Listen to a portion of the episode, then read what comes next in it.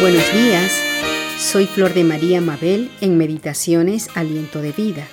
En este día meditaremos un poquito en un pasaje que encontramos en el libro de Éxodo capítulo 17 del verso 8 al 13 y que sucedió poco tiempo después que salieran los israelitas de la esclavitud de Egipto y se encontraban en el desierto en el territorio de Amalek.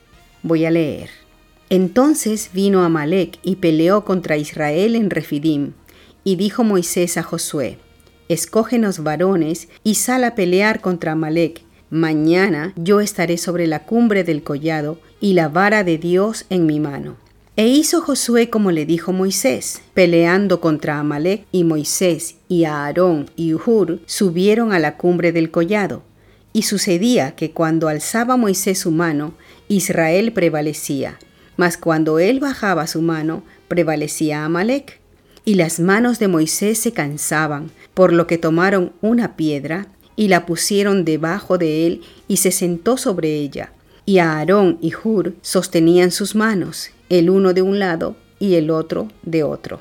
Así hubo en sus manos firmeza hasta que se puso el sol. Y Josué deshizo a Amalek y a su pueblo a filo de espada.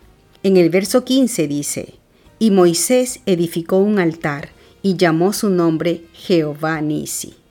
Hermanos, ¿qué enseñanzas nos da el Señor a través de este pasaje? Al leerlo pude entender lo siguiente, que es muy importante tener a tu lado personas idóneas que te ayuden en tus momentos de debilidad, que te rodees de personas que te apoyen en tus momentos de luchas, que te animen, que sostengan tus brazos cuando te sientas cansado, personas que peleen junto a ti en oración para que seas fortalecido y puedas alcanzar la victoria en tus momentos de prueba.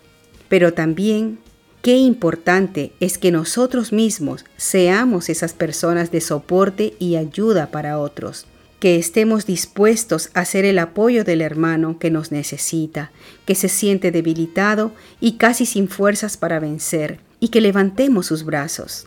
Amados, así como Moisés, rodeémonos de personas de bien, que busquen hacer la voluntad de Dios, que tengan el mismo sentir que nosotros y nos ayuden a vencer en nuestras luchas. Por otro lado, así también como Aarón y Hur, estemos dispuestos a ser aquellos que ayudan y sostienen en alto los brazos de quienes nos necesitan. Que cuando los veamos cansados y sin fuerzas, los alentemos, los animemos a continuar en la brecha, les hagamos recordar las promesas de Dios, que el Señor mismo pelea por nosotros, y así, juntos, venceremos y alcanzaremos la victoria. Recordemos siempre que somos uno en el Señor, que estamos para ayudarnos los unos a los otros. No seamos autosuficientes. Permitamos que otros nos ayuden y seamos también el auxilio de nuestro hermano. Esa es la voluntad de Dios. Dice la palabra de Dios en Salmo 54:4. He aquí, Dios es el que me ayuda. El Señor está con los que sostienen mi vida. Hasta otro día.